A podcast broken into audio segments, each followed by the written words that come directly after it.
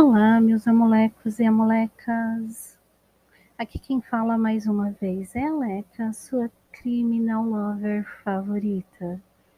Antes de começar, como sempre, eu preciso avisar que este relato contém conteúdo sensível, descrição de crime e morte e não é recomendado para pessoas sensíveis, por possuir gatilhos que podem ser ativados. Então, se você é sensível, melhor pular esse podcast.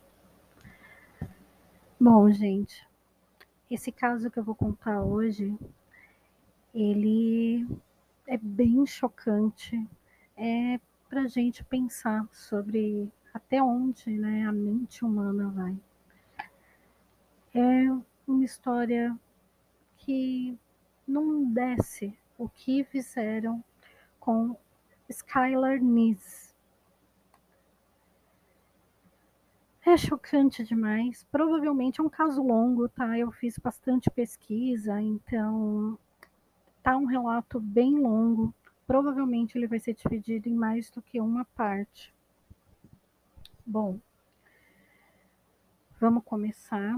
Para você que não conhece meu blog, vai lá, dá uma pesquisada e acessa o Chocolate Pipoca e Crime no blog para que você tenha acessos também a outras histórias, porque as histórias que aqui eu relato, lá elas estão descritas, né, em, em forma de relato mesmo, de matéria, e tá bem legal o blog, tá uma forcinha lá também, que eu vou ficar muito feliz.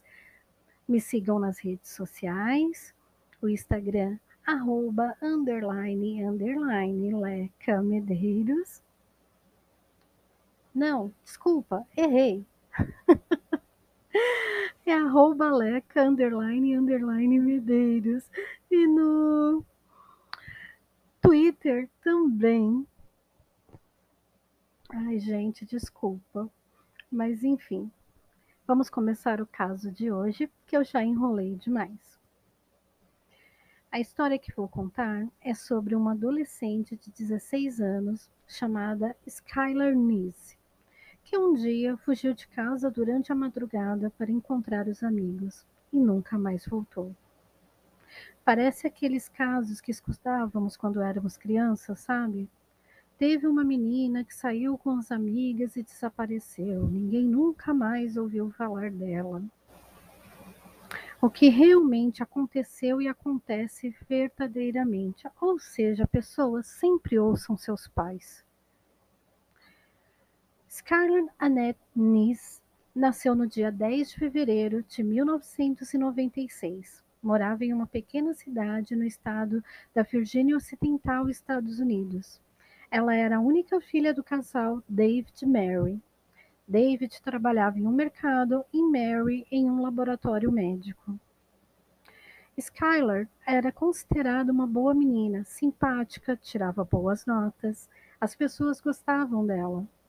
Ela foi uma criança super tranquila, amorosa, gostava de brincar na rua e vivia resgatando os animais de rua. Ela era simplesmente uma criança muito querida e continuou assim quando adolescente. Quando Skylar estava no ensino fundamental, conheceu uma menina chamada Tila Ed. Eu não sei se o nome dela se pronuncia assim, mas enfim. As duas não estudavam na mesma escola, mas elas se conheceram em um centro comunitário e não se desfrutaram mais. Foi amizade instantânea. Sheila também era filha única, então elas tinham muitas coisas em comum. Só que a família Sheila era um pouco diferente.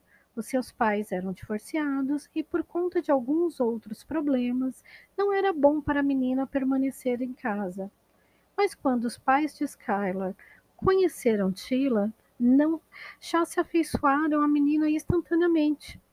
E por saber dos problemas pelos quais ela passava, tentavam fazer com que a menina estivesse ali sempre bem-vinda, se sentindo bem ali na companhia deles. Então, elas sempre estavam na casa de Scarlett, brincavam, tiravam fotos, era um grude só. E mais tarde, no ensino médio, Tila pediu a transferência para estudar na mesma escola que Skylar. Scarlett gostava muito de estudar e amava o ensino médio. Seu sonho era se tornar uma advogada criminalista. Nessa época, ela trabalhava em um fast food, a Wendy's. Cada dia que passava, Scarlett e Tila eram mais grudadas. O, o temperamento das meninas, eles eram bem diferentes, sabe? A Scarlett, ela era mais calma e Tila a mais agitada uma completava a outra, né? Era o que Scarla não tinha, Tila tinha, o que Tila não tinha, Scarla tinha. E apesar de Scarla ser super contida, ela sempre ia na onda da amiga. Já Tila era aquele típico clichê, o diabinho no ombro das amigas, sempre fazendo de tudo para quebrar as regras. Bom, após um tempo, elas conheceram uma outra menina que se tornou parte do grupo, Rachel Zuf. Também não sei se o sobrenome dela se pronuncia assim, mas enfim. Que anteriormente estudava em uma escola católica e que vinha de uma família super religiosa e com bastante dinheiro.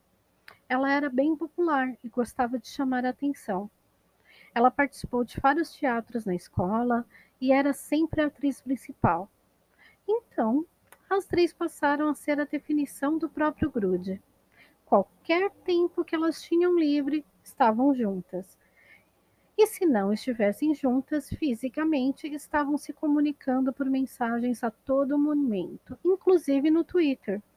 Esse era o grande lance delas, twittar o tempo todo. Tudo parecia perfeito, até que começou a rolar um lance de ciúme entre elas, o que é super normal em um grupo.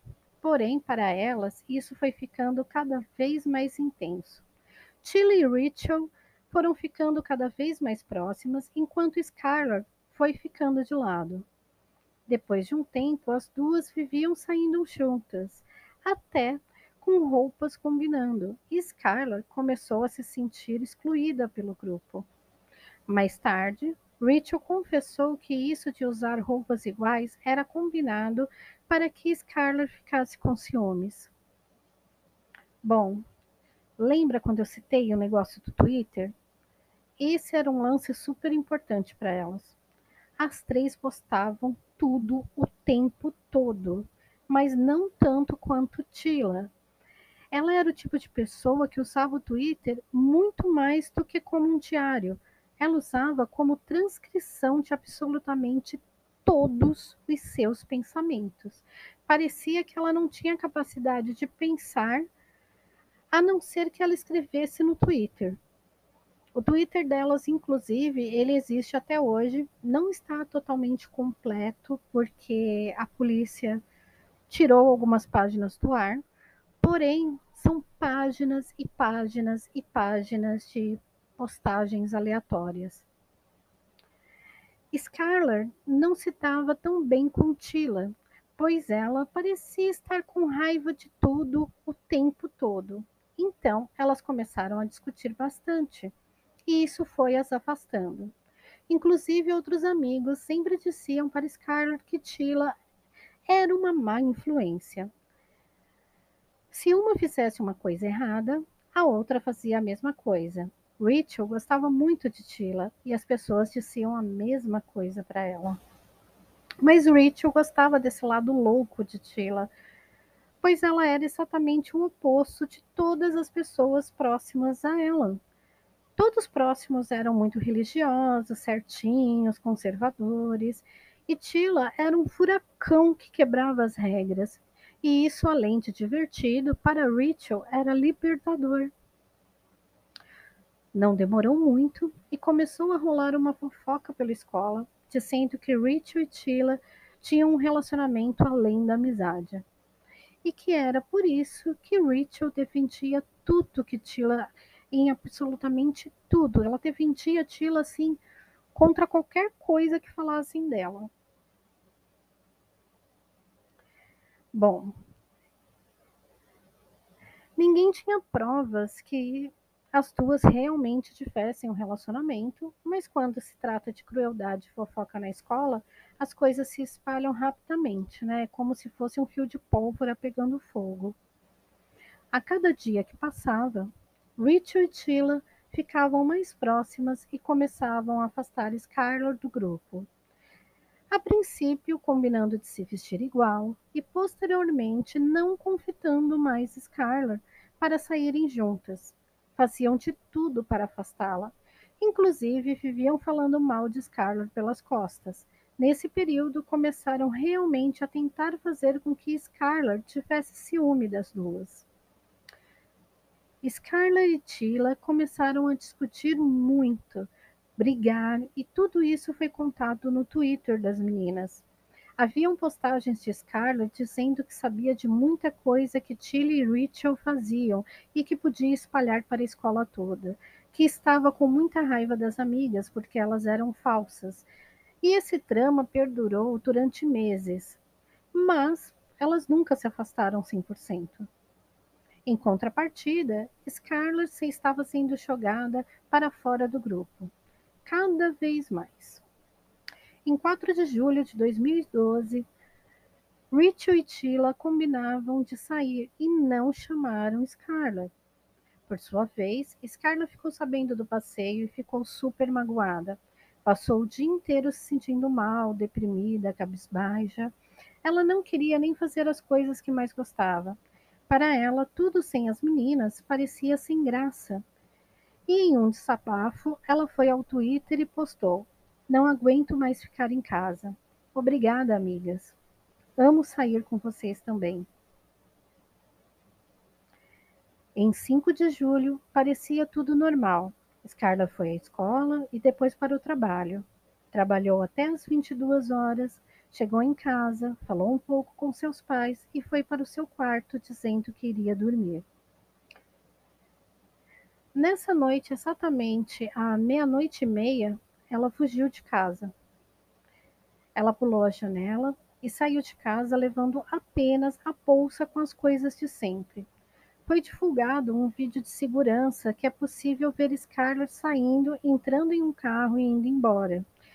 É, esse vídeo vocês conseguem ver pela internet. Se vocês fizerem uma breve pesquisa aí no Google, tem o vídeo de segurança. Essa, né, essa fugida deveria ser apenas mais uma das saidinhas dela. Ela tinha o costume de fazer isso. Saía de madrugada para ficar com as amigas e depois voltava antes do amanhecer. Na manhã do dia 6 de julho, os pais dela acordaram, se arrumaram para trabalhar bem cedo e saíram, como já era de costume, bem antes de Scarlett. Quando o pai dela chegou em casa ao meio-dia, foi até seu quarto para lhe entregar as chaves do carro, para que ela pudesse ir trabalhar.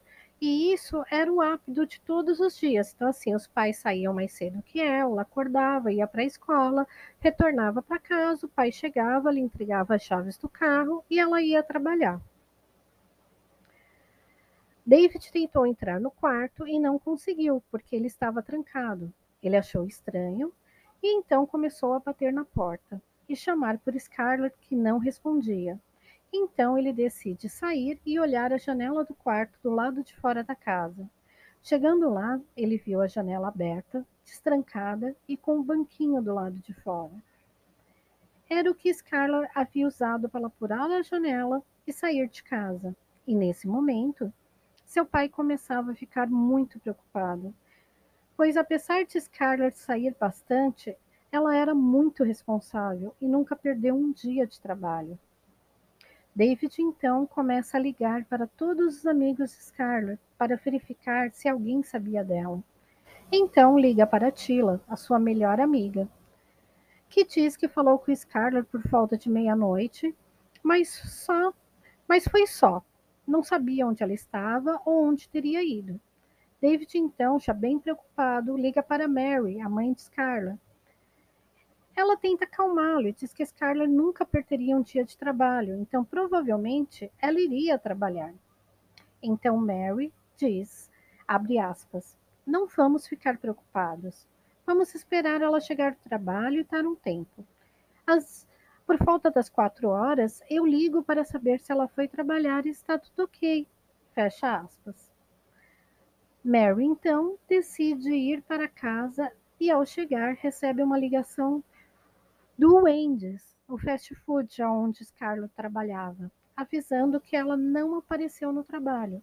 E nesse momento, os pais de Scarlett, David e Mary, decidem ligar para a polícia.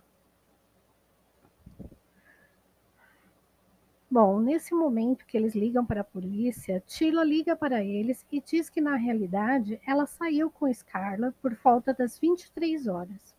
Que ela e Rachel foram buscar Scarla, passaram uma hora juntas e levaram Scarla para casa, deixando-a uma rua antes de casa, para que ninguém ouvisse o carro e nem ela entrando novamente para dentro de casa.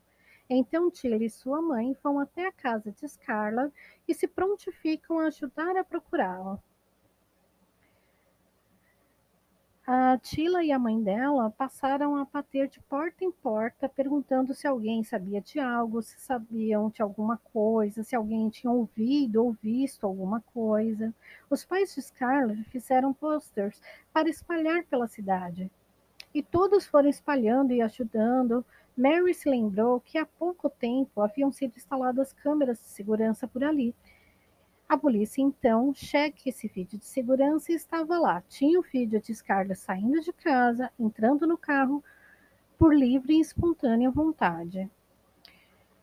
Bom, gente, com essa evidência, a polícia concluiu que ela só tinha fugido de casa e que, como fazia muito pouco tempo, provavelmente ela voltaria para casa. Os pais de Scarlett tentaram a todo custo convencer a polícia de que ela não havia fugido e que ela sim pode ter dado uma escapadinha durante a madrugada, mas que a vida dela era tranquila, ela era feliz e que nunca faria isso. O pai dela também dizia que não fazia sentido uma fuga, já que ela não levou nada além da mini bolsa de costume a qual ela sempre andava. Então, assim, ela não levou roupa, ela não levou as lentes de contato, ela deixou a janela aberta, o que simbolizava que ela pretendia voltar. Não levou nem o carregador de celular. Os pais evidenciavam que tudo era importante para ela e que ela usava todos os dias. Ela deixou. Porém, a polícia não deu ouvidos e resolveu esperar. Por sua vez, né, a Tila, ela se mostrava muito preocupada com o sumiço da amiga e ligava o tempo todo para os pais de Scarlett para perguntar sobre as investigações. Ela parecia cada telefonema mais abalada. Ela ficava repetindo várias vezes, abre aspas. Eu queria saber mais para ajudar. Eu queria ter informações que ajudassem. Fecha aspas afirmando que não sabia de mais nada e também se, se prontificando a continuar perguntando e espalhando posters pela cidade. Alguns dias depois que Scarla havia desaparecido, Tila foi até o quarto da amiga, sentou-se na cama e chorou. Mary entrou no quarto e viu a Tila devastada, as duas se abraçaram e ficaram um momento juntas, conversaram, e os pais de Scarla ficaram muito felizes em saber que ela tinha amigas de verdade, que se importavam com Scarla. Mal sabiam eles, né? Bom, gente, no dia 9 de julho, as investigações por parte da polícia começaram. Eles analisaram a situação e a vida de Scarla e concluíram que realmente não fazia sentido ela fugir. Nesse momento, o FBI é acionado e, junto à polícia local, procura por Scarlett. Essa junção tá, do FBI, ele só ocorreu porque nessa mesma época, na região, uma outra pessoa desapareceu. Então, eles acharam que podia haver ligação entre os dois casos, que poderia ser algum serial killer, e por isso o FBI entrou na investigação. Tila então foi chamada para prestar depoimento. A pessoa que a entrevistou disse que ela parecia que havia algo errado ali. Detectou que Tila tinha traços de narcisismo de uma pessoa errada. Enquanto isso, Rachel havia ido viajar de barco com a família no dia 6. mesmo dia do desaparecimento de Scarla. A mãe de Rachel comentou que viu um corte bem feio em seu tornozelo. Achou aquilo muito estranho, mas não questionou a filha a respeito. No dia seguinte, dia 7, Rachel foi para o acampamento da igreja, um retiro espiritual. Então a polícia teve que entrevistá-la apenas por telefone. Os investigadores disseram que quando falaram com ela, Rachel parecia bem tranquila. Ela só ficava dizendo que não sabia onde Scarla estava. Era como se nada importasse, o que era totalmente o oposto da reação de Tila, que parecia super preocupada. Rachel afirmou por diversas vezes, aspas, eu não sei de nada. Quem sabe mais do que eu é Tila. Falem com ela. Fecha aspas. Mas, de qualquer forma, ela concordou em prestar depoimento pessoalmente assim que voltasse. Porém, ao voltar do acampamento, Rachel não foi direto para a polícia. Ela demonstrava, ela não demonstrava nenhuma preocupação com o fato e os investigadores tiveram que ir procurá-la para que ela prestasse o devido depoimento. No depoimento de Rachel, tudo o que ela fez foi repetir o que já havia dito por telefone, palavra por palavra, como se tivesse sido ensaiado para falar exatamente igual à história. Exatamente igual, né? A história de Rachel e Tila eram exatamente iguais. E isso ficava muito suspeito, porque mesmo que as duas tivessem passado pela mesma coisa ao mesmo tempo e estavam juntas o tempo todo, o depoimento não seria exatamente igual, palavra por palavra. Parecia que tudo tinha sido muito bem ensaiado e decorado para ser falado daquela maneira, vírgula por vírgula.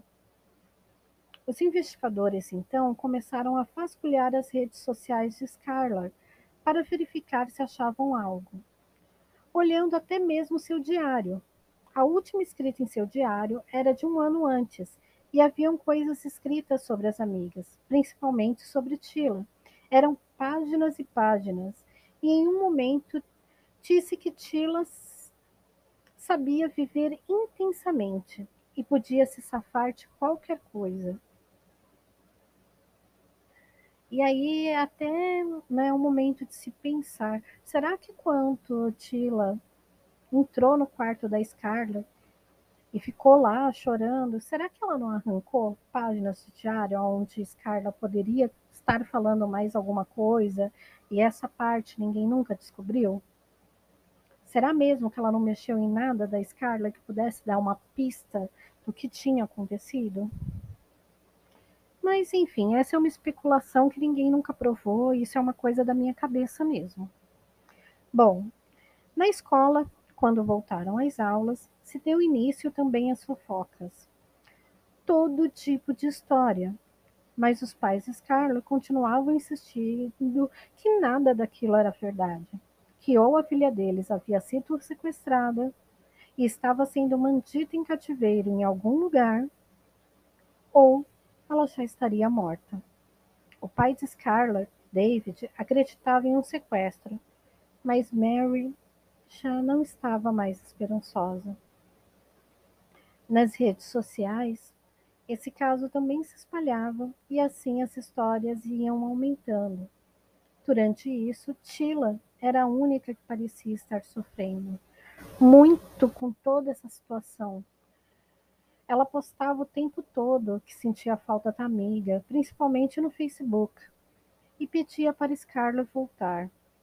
Tudo isso foi muito intenso e muito estranho, porque é, ela postava diariamente, assim, chorando. As pessoas haviam sempre prostrada, sempre preocupada com a amiga, implorando para ela voltar, que ela sentia muita falta da amiga totalmente o oposto de Rachel, que parecia, né, que tô nem aí, não aconteceu nada, tanto faz ela tá aqui ou não. Era tudo bem estranho. E essa foi a primeira parte dessa história. Essa história, como eu falei para vocês, ela é bem longa. Eu fiz uma pesquisa com bastante detalhes, porque eu fiquei muito chocada com toda essa história. É uma história que mostra pra gente que a gente tem que prestar muita atenção com quem a gente anda. A gente tem que prestar atenção aos sinais. A gente tem que escutar a nossa intuição, aquela vozinha na nossa cabeça quando pede pra gente se afastar de alguém. Então, meus amolecos e amolecas, na próxima parte eu vou continuar contando essa história. Espero que vocês tenham gostado dessa primeira parte, que vocês ouçam cada vez mais esse podcast, que vocês nos ajudem, nos apoiem para que esse projeto cresça cada dia mais. Eu já vou postar a segunda parte, mas para quem quiser ler e ver as fotos do caso, vocês podem acessar o blog chocolate, pipoca e crime. Um grande beijo para vocês e até a próxima!